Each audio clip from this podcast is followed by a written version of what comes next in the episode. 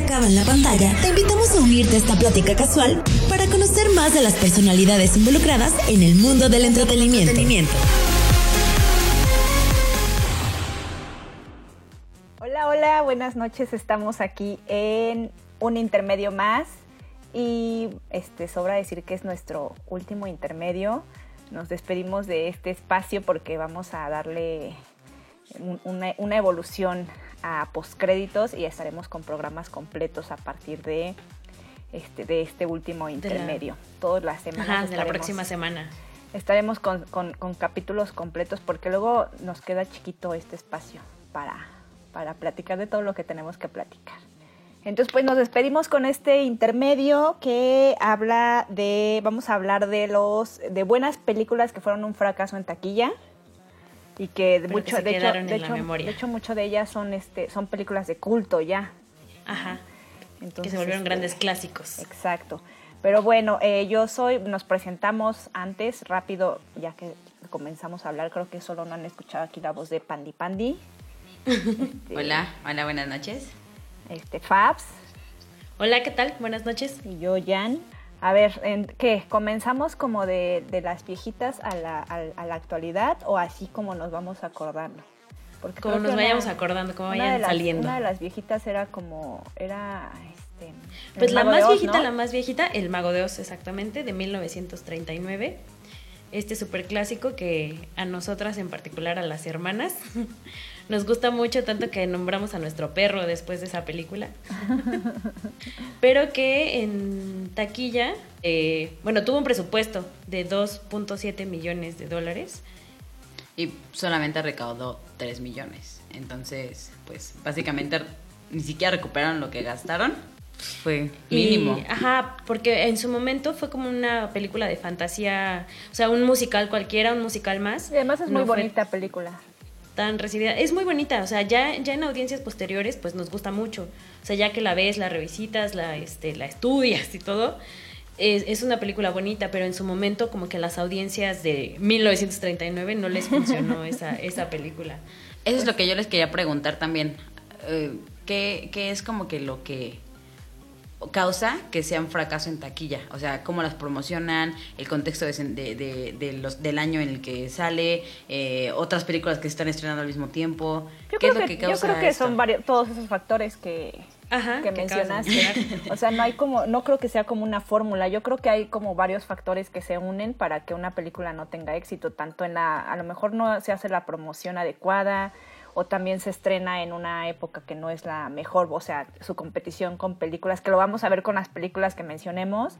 Hay películas que en realidad lo que les afectó fue que se estrenaron junto con otras que pues, pues les ganaron en fueron la así. taquilla. Ajá, exacto. Exitazos. ¿no? O hay otras que el momento como histórico en el que se estrenaron no fue el más adecuado, ¿no? Entonces la gente pues no acudió como a, como a verlas también por eso. Siento que son como varias, varias O que tienen también estrenos como muy limitados porque piensan que las audiencias son...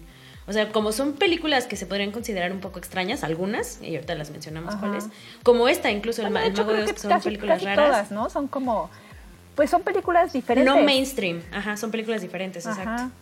Son películas diferentes y que por lo mismo, por sí solas, no, no, no ganan, este, no llevan audiencia. Pero también si a lo mejor si el tráiler está mal hecho. Siento que, por ejemplo, hay muchas películas que si el tráiler está mal hecho, eso ya le juega en contra. Y ya no las ves. Sí. Bueno, nada más como un este un apéndice. eh, está- estuve viendo un programa eh, y hablaban sobre la película Die Hard, Duro de Matar. Ajá. Y como no conocía a la gente, no conocía a Bruce Willis como un Ajá. actor de acción. No estaba en el lo- cartel. Exactamente, lo pusieron en el cartel y entonces la gente decía, "Nah, no la queremos ver, no, fuchi. Entonces decidieron quitarlo del cartel y así fue como que jalaron más y ya el estreno estuvo como súper wow. Entonces yo creo que sí, eh, pues también depende a lo mejor también de los actores. Del marketing. O Ujú. sea, Sí, tiene, tiene mucho que ver todo eso, ¿no? Pero bueno, ¿con cuál otra? ¿Cu- ¿Qué sería? Yéndonos en orden, a lo mejor tiempo. sería Blade Runner. No, Rocky Horror. Rocky Horror Ah, es de 1975. Ah, fíjate, ok. Ustedes hablen de Rocky Horror. Hor- Ah, Rocky Horror, una, una peliculaza. ya sabemos que es un, es un documental de terror, digo, perdón, es un musical de terror este fantástico extraterrestre super locochón que también eh, abarca la temática LGBT, TTTT+. eh, y pues obviamente era como un impacto porque es una película totalmente diferente a las películas como de la época. Y el ver a un travesti, por así decirlo, pues como que a la audiencia no le, no le latía mucho. Y también, bueno, este, este es un caso curioso porque tuvo un presupuesto muy bajo, o sea, se construyó con 1.4 millones de dólares. Y si ahorita revisas el número, tiene una ganancia de 140 millones de dólares. Entonces podrías decir que no fue un fracaso. Pero en su momento no fue bien recibida en cines. Bueno, en taquilla, ¿no? Ajá, en taquilla. O sea, porque o sea, muchas de las películas que vamos a revisar, precisamente el tema es que fueron fracaso en taquilla. No fueron fracaso ya en recaudación. Después. después. Exacto, es eso, ese es el dato más bien, que ya recaudó mucho dinero después, pero en su momento cuando se estrenó, se estrenó en pocos cines y la fueron estrenando así como en cines de universidades, como en, lugares pequeñitos, porque sentían igual que por la misma temática todo no iba a jalar tantísima audiencia.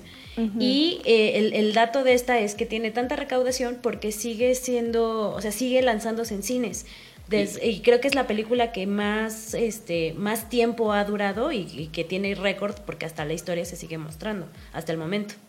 Sí, y ha marcado como tendencias, también ha marcado tendencia en cine, en teatro, en moda, entonces, pues... Pero es curioso cómo en, sus en su momento, o sea, esa no la apreciaron como, pues, como lo que estamos hablando, ese es el tema de que en el momento no, no le dan como la luz que podría ser. O sea, hasta que ya gente después dice, oye, esta es muy buena. Sí, igual es que como que con el tiempo la, la eh, pues las personas evolucionan, bueno, la sociedad evoluciona, eh, los pensamientos cambian, la entiendes mejor, la ves desde otro punto de vista, las, las vemos, la vemos nuevas audiencias, entonces, pues todo eso influye. Creo que le diste al clavo con eso. Y luego, ¿cuál seguiría? Entonces ahora sí seguiría Blade Runner 1982. Bueno, que se estrenó en 1982, este, con, que es de Ridley Scott y que creo que le fue muy, muy mal en taquilla. No tengo bien. Ah, sí, a ver, aquí está. Tengo que recaudó 33, 33 millones. Pero en no Estados Unidos. Pero no tengo cuánto costó. Eh, según la internet, costó 28 millones de dólares. Entonces, no, pues igual recuperó, pero muy poquitito. O sea, no, no dobló así presupuesto ni nada. Sí, porque aparte para el año tampoco es como que, como que mundialmente recaudaran como se recauda actualmente. ¿no? Entonces, si era un referente los 33 millones en Estados Unidos, pues sí fue poquito. Y sí, también esta de Blade Runner es otra, otra de las películas que es actualmente de culto y que en su momento no fue como entendida y que de hecho recaudó más ya después con los años. Creo que es, es, curioso y es algo que, que, valdría la pena como revisar, que si tú pones la fórmula de un eh, actor famoso, porque Harrison Ford ya traía como la fama de Star Wars, y Ridley Scott, que es un director muy renombrado, que uno espera que tenga como mucho éxito en taquilla. Y, o sea, ya, ya había hecho Alien, ¿no? Ya había hecho Alien. y tantos también. Entonces, creo que también por eso se consideran fracasos, porque si están poniendo a gente que en teoría va a jalar número, va a jalar audiencia, y que a la mera hora no de como, tan buenos resultados, pues por eso también se considera como un fracaso. Y Blade Runner, la verdad, yo debo confesar que a mí, no podría decir que no me gusta, porque ni siquiera la he terminado de ver. la he intentado ver tres veces y las tres veces me quedé dormida. Entonces yo no puedo decir eh, por qué se considera un clásico o un culto si tú nos explicas, por favor. Creo que es una película que para su tiempo no fue, digamos que yo la definiría como de esas películas que se adelantó a su época, ¿no? Habla de un mm. futuro apocalíptico que si lo vemos, que si la vemos ahorita creo que nos quedaría como muy bien y mm, eh, habla de las de las personas que no son personas, o sea, de los robots que en realidad son solo este eh, y que se confunden entre las entre los humanos y los robots, o sea, no sabes si son reales o no y creo que es algo que también nos está como agobiando actualmente también, ¿no? Toda esta cuestión de si la gente existe en realidad o solo es cuestión virtual, por lo menos en cuestión de redes sociales, ¿no? Con, todo esto de los bots y todo eso. O sea, si lo vemos como, si lo vamos bajando como una perspectiva de lo que estamos viviendo actualmente. Entonces creo que más bien es una película que en su momento no se entendió y que fue como adelantada a su época. Y que ya cuando la, revisitas eh, ya después de muchos años, como que le empiezas a entender y empiezas como a, a cacharle todo lo que quiere lo que quiere decir. Además, lo importante de esta película también es que se hicieron como muchas teorías al respecto del final, en si Harrison Ford era un replicante o no. Entonces, eso mm. también es lo que define mucho las películas de culto, ¿no? Todas las teorías que se empiezan a hacer alrededor de la película. Y que siempre se ha quedado como con esta incógnita de si es replicante. Bueno, en las teorías está si es replicante o no. Híjole, está interesante. Yo no puedo prometer que le daré una oportunidad, pero tal vez en algún futuro si alguien me sienta a verla. creo que hay películas con las que simplemente no conectas.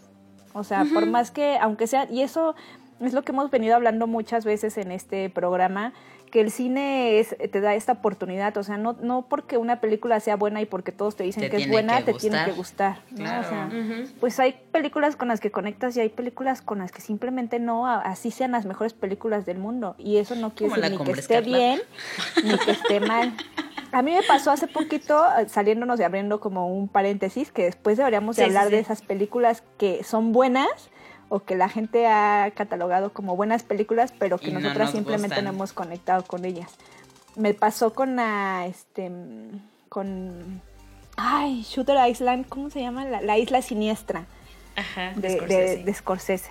O sea, la, me, me, costó verla, yo creo que como seis veces me quedaba dormida y me quedaba dormida como te pasa yo creo que con Blade Runner la ponía y me quedaba dormida la ponía hasta que dije no tienes que terminar de verla. Pero simplemente y es Scorsese y es creo que es una buena película pero simplemente hay películas con las que no conectas. Como yo con Blade Runner, por como tú con Blade Runner. Y es, es que es un poco lenta y si, también si no le pones como atención, si te, si te, si no estás en el mood adecuado, y te desconectas, ya no ya le perdiste el hilo, ya no, no entiendes nada de lo que te están contando. Sí, quizá, o sea, igual ahorita si la ves ya se ve, como dices, o sea, el ritmo es lento, se ve ya como antigüita, o sea, no sé, como que para mí ya no entró, o sea, ya no entró en las películas que me podrían gustar. Pero pues igual, no sé, veré. Pero bueno, sigamos, sigamos con el tiempo. Del 82 nos brincamos a los 90. ¿Qué tenemos de los 90? El club de la pelea, justo. Y yo tengo una del 94, que es un poquito antes. A ver. la de Sueños de Fuga. Ah, ok. De Shawshank Redemption. Que igual yo esa ya la vi ya eh, hace apenas como unos 5 o 6 años y es del 94. Es muy buena Esta película. que está basada en una novela de Stephen King y que sale Tim Robbins, Morgan Freeman, que se trata de un fulano que se escapa de la cárcel. Y justo eh, el dato de taquilla es que recaudó el doble del presupuesto. O sea, digamos que no le fue tan mal, pero el problema con esa era lo que mencionabas al principio, que se estrenó al mismo tiempo que Forrest Gump y Pulp Fiction. Entonces se la comieron en taquilla. Sí, y además era, era muy distinto a lo que estaban contando tanto Forrest Gump como Pulp Fiction. ¿no? Sueños de fuga es como un poquito más, este, como más lentona, de hecho siento que es una película no tan corta, es, larga, es, larga, pero creo que es justo lo que necesita esa película para que pueda contarse bien la historia, ¿no? Porque toda esta como historia de venganza que hay del contador al que está, que está en la cárcel es fantástico y la manera en que se escapa de la cárcel también este, me encantó. Creo que la única, el único lo que he leído, la crítica que existe de esa película es el final, que el final es como muy bondadoso, dicen, que es como muy bonito. Es justamente un sueño así de, de este escape. Pero a mí me gustó. A mí, a mí me gusta el final. O sea, sí es muy bondadoso y todo, pero después de todo lo que sufrió y padeció y todo lo que estuvo ahí en la cárcel. Y se lo merece. sí, al final dije, ay, sí, se lo merece. Sí es demasiado bonita, pero porque la, es que siento que a la gente no le gustan los finales felices, pero a mí ese me gustó. De hecho, justo creo que esa película a mí me funciona porque está como muy completa, o sea, tiene como todo este círculo de que sufre, pero cuando ves que empieza a hacer sus cosas, le empieza a ir bien y que al final tiene un final súper bonito, o sea, porque el final es construido, está muy bonito. Creo que esta película... Eh, digo, qué lástima que fracasó en taquilla, pero qué bueno que ya la están retomando como un clásico, como algo que sí vale la pena ver. Sí, sí, la verdad es que sí. Y este, tú Andy no la has visto, ¿verdad? Tarea, Es velas que- anotando. No, creo que sí la vimos, la vimos La juntas, vimos pero la verdad no me acuerdo. Estabas más Estaba más chiquilla, ¿no? Ajá, estabas no, más no me acuerdo. O sea, sí me acuerdo como de algunas escenas, me acuerdo que era lenta, pero no, no, no me acuerdo bien la verdad. Pero fíjate que no es, no es lenta en el sentido de, por ejemplo, de Blade Runner, ¿no? Sino más bien es como que la narrativa es como lenta en el, en el sentido de que pues te va contando todo el proceso de cómo lo, cómo lo acusan, cómo, Cómo lo va está en la cárcel, cómo ajá, toda esta parte de cómo va planeando como este rollo de la fuga y, y que tú a lo mejor no te estás dando cuenta que lo está planeando, ¿no? Porque eso es lo interesante de la película, al final te revelan cómo es que se fuga. Sí, está, está interesante. La La voy a verdad, ver. está, Sí, está está, bonita. está buena, está bueno a mí me, a mí sí me gusta. Es de las películas que si me encuentro la me quedo viéndolas. Sí, la verdad sí. Pero bueno, ahora sí, nos avanzamos del, del 94 al 99 con dos películas, que una es justo El Club de la Pelea. El club de la pelea de David Fincher, que ahorita muchos la aman y la adoran y es una película de culto, pero en su La verdad, momento no fue, bueno, no, no tuvo el éxito que se esperaba en taquilla. Y es que yo creo que también fuera como difícil de entender en ese momento, ¿no? O sea, a mí, ya cuando yo la vi después, y cuando al final te lo revelan y te lo voltean, el flip del final, y dices, ¡wow, qué, qué! ¡Wow!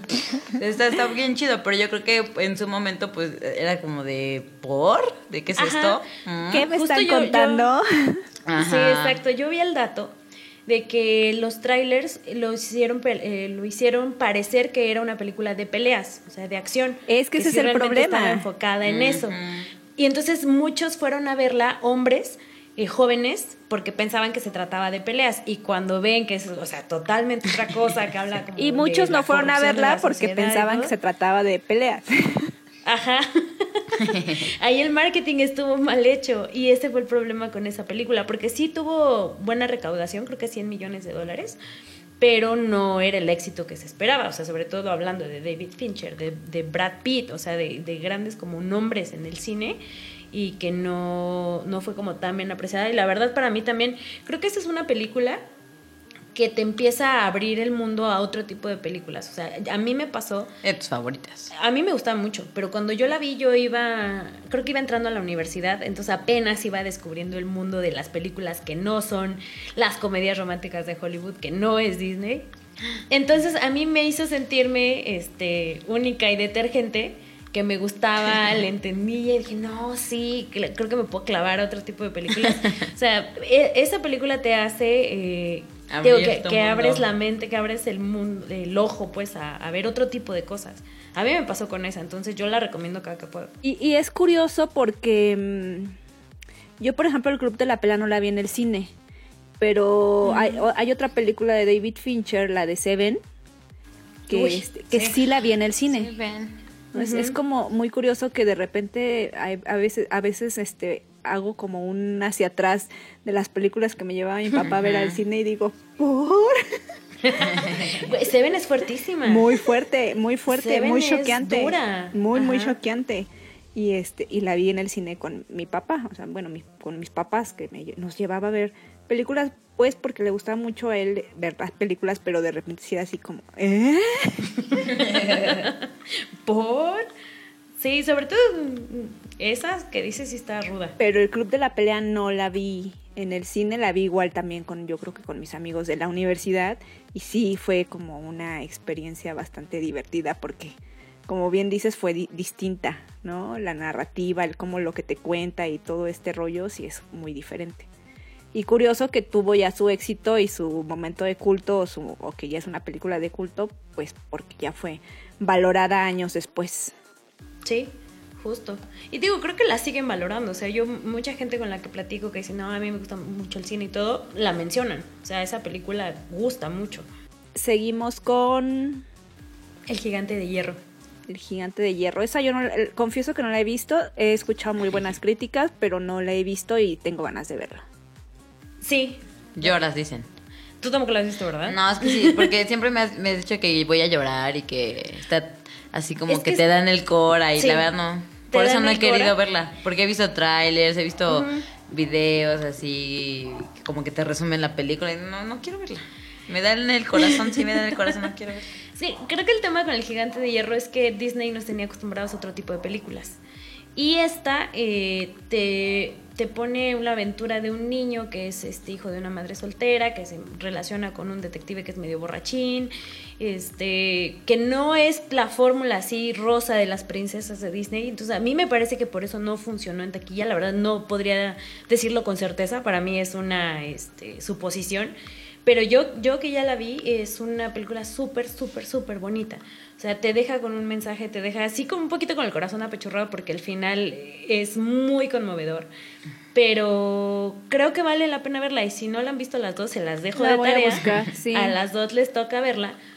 Y, y me dicen qué les parece, o sea, porque igual ustedes saben que yo tengo corazón de pollo y lloro con todo. Entonces quizá por eso lloré con esa película. Pero sí, justo tiene ahí un detallito, o sea, tiene detalles que son como muy lindos, que es una película diferente a las otras películas animadas que estábamos acostumbrados en los 90.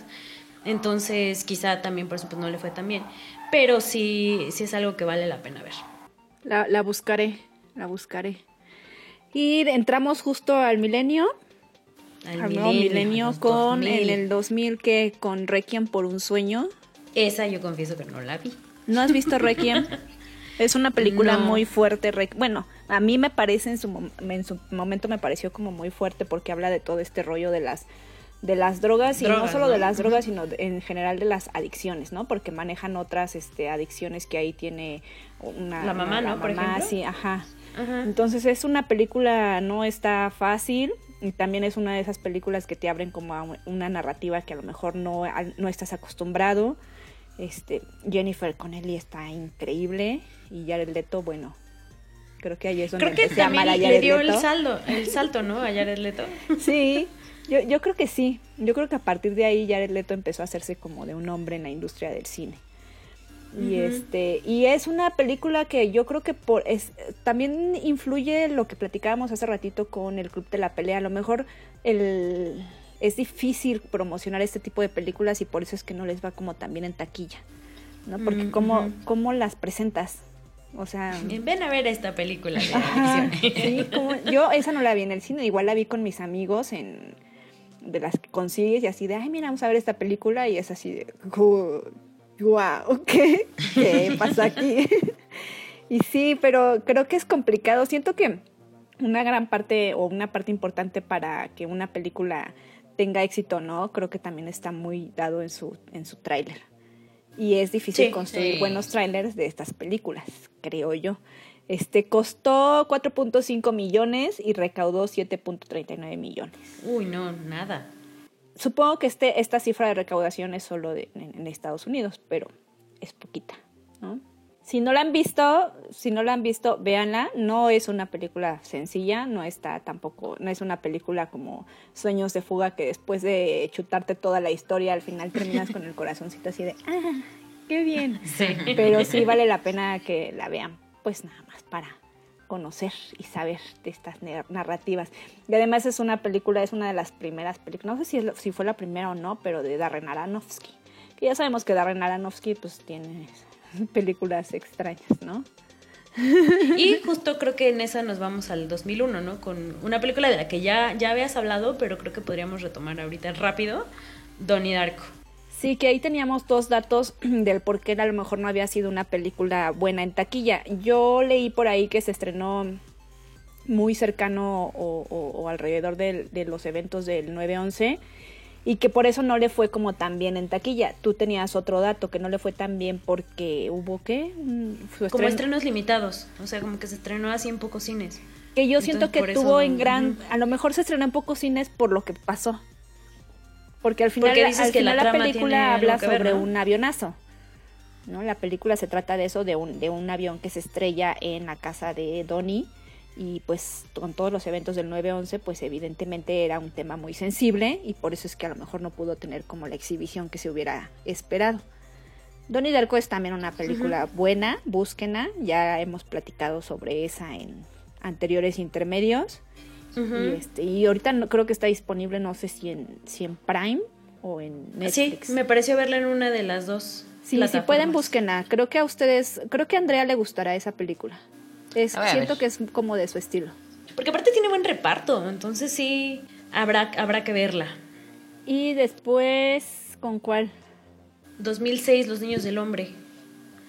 Hijos del Hombre. ¿Cómo, Los niños del bueno, hombre. son los Children, Children of Men. Sí. Es los niños del hombre, ¿no?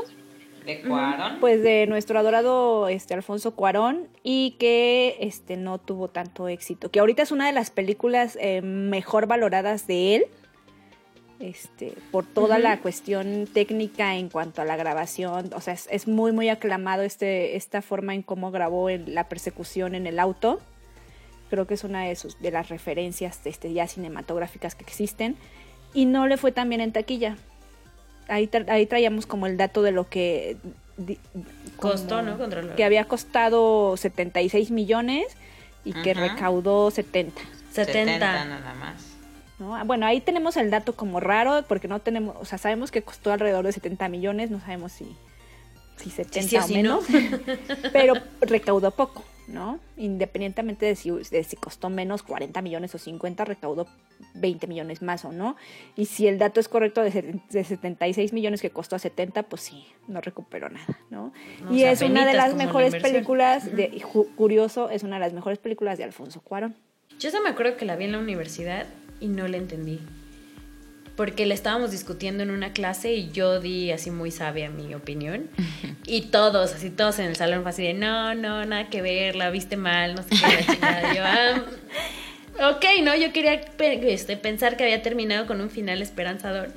Y ya de ahí ya no la volví a ver. Entonces creo que para mí valdría la pena volver a verla y a ver si sí, sí, la vi como con ojos todavía de juventud, de ilusión. Que igual es un Y- mundo apocalíptico, ¿no? Un te presenta también este mundo apocalíptico en donde ya no hay esperanza y todo está arruinado y pero aparece la esperanza ahí con la chava esta que está embarazada. Digo, para mí yo creo que sí valdrá la pena volver a verle más si dices que es como de las más reconocidas de Cuarón. Sí, y, y ya este digo que referencia cinematográfica por la forma en que se grabó esta parte de la de cuando matan a ay, spoiler, perdón. Sorry. Pero bueno, muere Bueno, Julian de una persecución.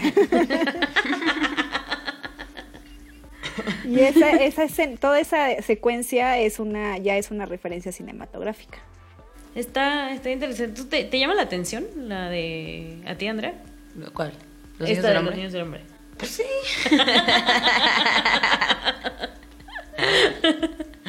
Es que creo que no es tu No. tipo de película. Ajá, es que en realidad he platicado, te he platicado que las películas futuristas no son como mi hit.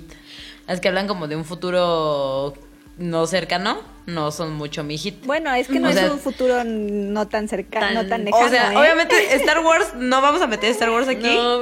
pero, pero como que no, no sé. O sea, est- esta película se trata de que en algún momento ya no nacen niños. Entonces, O sea, entonces no, el punto no es tanto el futuro. es el futuro que ya no hay futuro. Ok.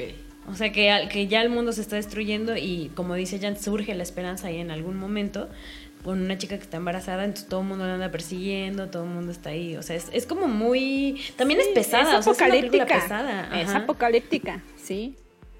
Es, se puede definir como de estas películas apocalípticas, pero vale mucho que las veas. O sea, hay veces que a lo mejor no estás como en el mood, porque pues no te gusta a lo mejor el tema y todo eso, pero vale mucho verlas también en el sentido de la cuestión cinematográfica, que te digo Por que ahorita currículum. esa cuestión de cómo está grabada esta secuencia, si tú la buscas es ya una referencia cinematográfica en cómo Alfonso Cuarón grabó esta secuencia del auto.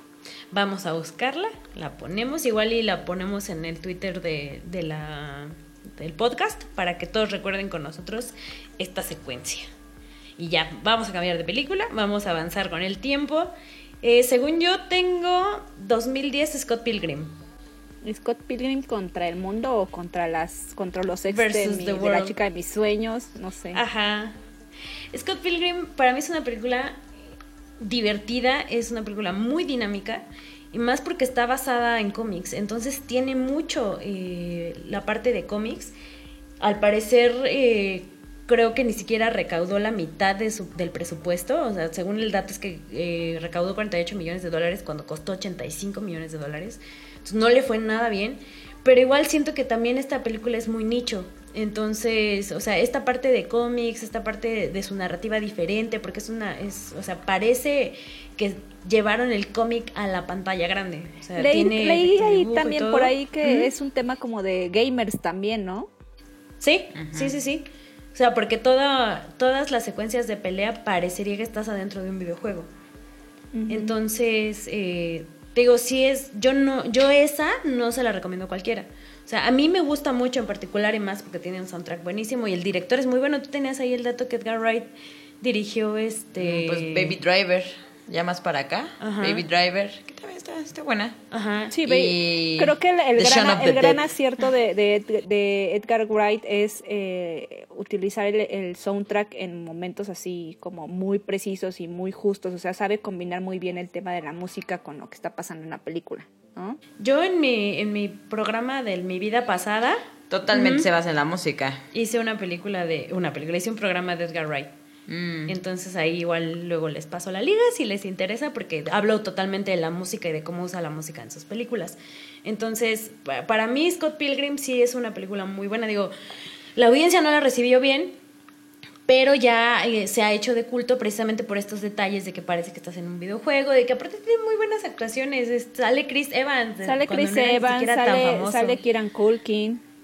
Ajá. Que creo que Kieran es mejor actor que Macaulay, pero eso ya es una discusión que tendremos después. A mí me parece que es muy buen actor y más ahora que lo hemos estado viendo en la serie que tú me recomendaste, en la de Succession. Sí, lo amo. Este, sí, a- a, Perdón, mí también. No se no podía irme de este programa sin decir un lo amo, ok, el de hoy va para Kieran Culkin. lo amo. Sí, eh, justo también sale Anna Kendrick, sale este, bueno, Michael Cera, Mary Elizabeth Sale la, o sea, la película este, la de tiene ¿cómo una buena fórmula. esta? la de los superhéroes, la de Brie Larson. Brie Larson también Brie sale. Larson sale Brie Larson. Sí. La Capitana Marvel. Entonces sí, o sea, igual yo creo que fue malentendida en su momento. O sea, igual y no fue, o sea, como que a lo A mejor mejor le apostaron otra mucho, cosa. le apostaron Ajá. mucho y no tuvo tan buena recaudación, pero pues, digo, si la ves así alguien alguien que le gusta este tipo de, de películas, pues sí te enamora. Yo, yo tengo que confesar que la vi, no me, no me encantó. No creo que sea una mala película, pero sí, como tú dijiste bien al principio, es una, bueno, de esta, de esta crítica, sí es una película de nicho, creo. Sí va muy, muy enfocada y muy dirigida para los, eh, los bueno, a los que los- les puede como súper encantar y todo esto es a los que son gamers, porque la manera en cómo maneja todas estas secuencias de como si estuvieran en videojuego, peleando en videojuegos, pues sí, es muy para los gamers. Sí, está, digo, está divertido, tiene También tiene como un formato diferente. Es un formato pues, diferente, ajá. Sí, tienes razón, era como diferente a lo que a lo mejor esperaban. Pero eso no le quita lo padre. Sí, no, está, está buena, está buena. Ay, palomita para Scott Pilgrim. Vean. Todas, todas las que estamos poniendo aquí creo que valen la pena. Es para que las vean. Este, después, ¿qué sería? Esa fue 2010, seguiría, eh, si no tienen ustedes una antes, seguiría en el 2011 la de Hugo, la Hugo o la invención de Hugo Cabret de Martin Scorsese, que Por favor, háblanos de esta película, porque es yo una no la he visto. belleza de película. ¿Qué es lo que tiene Scorsese? Y ya lo hemos platicado también. Creo que no hemos hecho un programa de Martin Scorsese y deberíamos de hacerlo. No, y deberíamos. Pero en algún momento platicamos que lo que tiene Scorsese es que es una persona que quiere el cine, que le gusta el cine Ajá. y que hace mucho por el cine, ¿no? Él restaura, él, se, él, él apoya fundaciones para restaurar películas antiguas. O sea, él- eh, Martin Scorsese es un tipo que está, que, que ama, ama eh, íntegramente al cine. Y una de sus maneras, creo que de hacerle un homenaje a uno de los creadores o a uno de los pioneros del cine es este con esta película de Hugo, que le hace un homenaje a este a Méliès, ¿no? A Méliès, que es uno de los eh, primeros eh, creadores de Cinematógrafos. o- o primeros este, cineastas de Méliès, de Georges Méliès, es la película de Un viaje a la luna. Ajá, sí, sí, sí. Y este y con esta película precisamente eh, nos Hace muestra referencia en la película, ¿no? De eso. hace referencia Si no a, me la- equivoco. a, a George Méliès. Ajá. o sea, cuenta, ajá, cuenta sí. un poquito como la historia de George Méliès. Entonces, por eso creo que esta película es mágica en ese sentido, porque cuando la vi me quedé pensando, ¿cómo le haces una, un homenaje a uno de los cineastas, a uno de los primeros cineastas o de los pioneros en el cine? Y la mejor manera en que pu- pudo haberlo hecho Martin Scorsese es a partir de Hugo. Y además visualmente la película ya sabemos que Scorsese no le va a pedir nunca nada a nadie y es un maestro en la, en la cuestión del la este La visual, ¿no? la cuestión visual y está preciosa, está bonita, los personajes son bonitos, los colores son bonitos y la historia es fantástica. O sea, si no la han visto, por favor, tienen que ver este tienen que ver la de Hugo, es es una de las mejores películas, creo yo, de Martin Scorsese y que no ha sido tan bien valorada por muchos. Sí, no, Andrea, ella creo que sí la había visto y me la recomendó en su momento, pero a mí Es que, no me llamó es que la porque te para cae nada. mal Sasha Baron Cohen. Él sale. ¿Sí? Ahí sale, sí, sale como el este El mal, el mal villano. Pero ¿El ni mal siquiera es villano? ma- ni siquiera, o sea, eso es lo bonito, ¿no? Que no, no son villanos villanos, o sea, obviamente es como el es, es villano a partir de sus em- de sus emociones eh, humanas normales. O sea, él no tiene una pierna y pues le cuesta como trabajo. Al final su, su papel es el del policía, entonces tiene que cuidar la estación y entonces sí, sí, pues es malo o es villano en el sentido de que pues es el que tiene que estar cuidando, pero al final no resulta tan villano, ¿no? No les cuento nada más de la película, pero es una belleza de película. Yo creo que es una de mis películas favoritas eh, de Scorsese y de mis películas favoritas de todo, de todas las películas, porque es muy, es bonita y creo que Y aparte, esta- visualmente también es muy bonita. esta manera de, de hacerle el homenaje a uno de los, vuelvo a repetirlo, a uno de los pioneros del cine, como George Méliès, o sea, como contar esta historia y cómo la engancha con, con Hugo, con la historia de Hugo, porque Hugo es el chavito que protagoniza la historia, este, está fantástica. O sea, vela, tienes que verla. Sí. Y, no, y no le la fue veré, tan bien en veré. taquilla, ¿no? Y ya sabemos que tampoco le fue tan bien en premios, pero eso es porque no quieren a Martin Scorsese. Eso ya lo sabemos y eso lo hablaremos en el programa que hagamos de Scorsese, que no, le hacen el feo a nuestro señor viejito, pero pues que sí ha entregado unos, unas grandes, grandes películas. Supongo que esta pues también, o sea, debe ser una gran película, pero pues yo no le di la oportunidad en su momento. Dicen que el presupuesto se infló alrededor de los 170 millones y que recaudó, tú tenías un dato ahí, ¿no? Que había recaudado 183, 180. una cosa así, Ajá, Ajá. 180, entre 180 y 182 millones de dólares más o menos. mundialmente. Entonces, pues, mm, ajá. Entonces, este, pues fue a, peni- a penitas recuperaron lo que gastaron. Sí, es que justo estaba viendo que se grabó en 3D. Entonces, pues sí fue un gastazo también esa película. Pero es, pero es muy bonita. De verdad es que es, es una de esas joyas que, que, que deben ver. Y pues yo creo que con esa, pues ya cerraríamos el tema de hoy. Digo, yo tenía ahí por ahí otra, pero creo que nos quedamos con, con Hugo.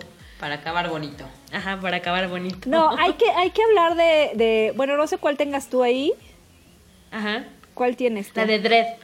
La de Ah, Juez Dredd. Bueno, antes de Dredd hay que hablar de Blade Runner 249, que o sea, ya que hablamos de Blade Runner de 1982, tendríamos que hablar de Blade Runner 249, que también fue muy esperada porque era como la secuela de La Blade Runner y que no le fue tampoco tan bien en taquilla, ¿no? Este, y la de Blade Runner 249 es de Denis Villanueva. Que él es el mismo que hizo Arrival, si no me equivoco. Ajá, y que es el que va a entregar ahora una que tiene como spin-off de Híjole, sí te fallo. Pero mientras puedo decir que Arrival es de mis películas favoritas. Entonces, yo la verdad esta nueva no la vi porque tengo que leí mal las críticas y le traía ganas. Pero como Blade Runner, Dune. la original, Dune. no, no. Es que es por- la es que de es por- es Chalamet. tu- ajá, Ah, dije, sí. alguien tiene Ah. que tiene que ver contigo, Fabs. No sé si te Sí, gusta ya sé, o lo pero no soporto, no soporto al Chalamet y no, o sea, voy a forzarme a ver esa película porque la verdad las, las imágenes que vi, Sí, la historia, la historia que vi sí se me antoja. Se me antoja mucho verle más porque esa película también se ve que trae un repartazazazazo. Y este director, te digo, a mí Arrival es de mis películas favoritas. A mí me Está muy gusta buena muchísimo. Arrival. Ajá. Entonces, creo que sí vale la pena ver tanto Blade Runner, la de 2049, como esta de que, que va- se pronuncia que. Denis Villeneuve, ¿no? Villeneuve, porque es como francés. Villeneuve. Villeneuve. Vi- Villeneuve. Villeneuve. Denis Villeneuve. Porque siempre me equivoco yo en la, en la pronunciación de, de, este, de los nombres. De los apellidos. Sí, pero bueno, Blade Runner 249 es de él y este y no le fue tan bien en taquilla. No es la mejor película, pero visualmente también no le pide nada Es a nadie. preciosa. Visualmente Y- es y preciosa. creo que es una es una buena secuela, pero este pues en taquilla tampoco le fue bien. Es que creo que muchos eh, sí nos vamos, digo yo lo podré decir, por las críticas, porque no le va bien, y dices, no, pues no funcionó tanto, entonces a lo mejor no vale la pena verla. Y creo que no hay que guiarnos tanto por eso. O sea, hay que darnos la oportunidad de ver las películas y ya es, ya que la viste, si no, si estaba malita. O pues me sorprendió gratamente, ¿no? Como, como esta que dices. Sí, y no se, y no se guíen tampoco por los trailers, porque hay veces que los que hacen los trailers no son los mejores. Sí, yo no, digo, ya sé que ya hablamos de esa en el intermedio pasado, pero por ejemplo, Crepúsculo, yo no sabía de qué se trataba. O sea, yo no había leído los libros cuando se estrenó. Entonces vi el tráiler y dije, ay, se trata de vampiros. Y si les puse el tráiler a mis papás. Y entonces dijeron, no, vampiros y lobos, se ve que va a estar bien bueno. Así que bueno, se me durmieron los dos en el cine, así horrible. Y mi hermana con una cara de hueva impresionante. O sea, el tráiler te puede guiar mal. Sí, hay veces que no, o no le hace justicia, o te la pinta como algo que es así buenísimo y termina siendo la peor película del, que hayas visto. Sí. ¿Verdad, Crepúsculo? Pero bueno, este intermedio fue un intermedio especial porque nos alargamos mucho, pero era nuestro intermedio de despedida. Por favor, vean estas películas y si ya las vieron, pues díganos qué les parecen, si sí les gustan o no les gustan, o si qué bueno que les fue mal en taquilla, o qué mal que, o qué mal que no tuvieron buena que taquilla. no. Exacto. Y pues bueno, entonces, ¿en dónde este, te podemos leer? A mí me leen en Twitter como yang-is y en Instagram como yang-oso. ¿A ti? Arroba la china cochina, china con doble A y todo junto. En Twitter, nada más. Yes. Y a mí me encuentran en Twitter como la de Palomitas y en Instagram como Fabx Olart. Recuerden seguir al podcast en Postcréditos P en Twitter. Nos escuchamos con el programa completo ya de Postcréditos la próxima semana. Adiós. Bye.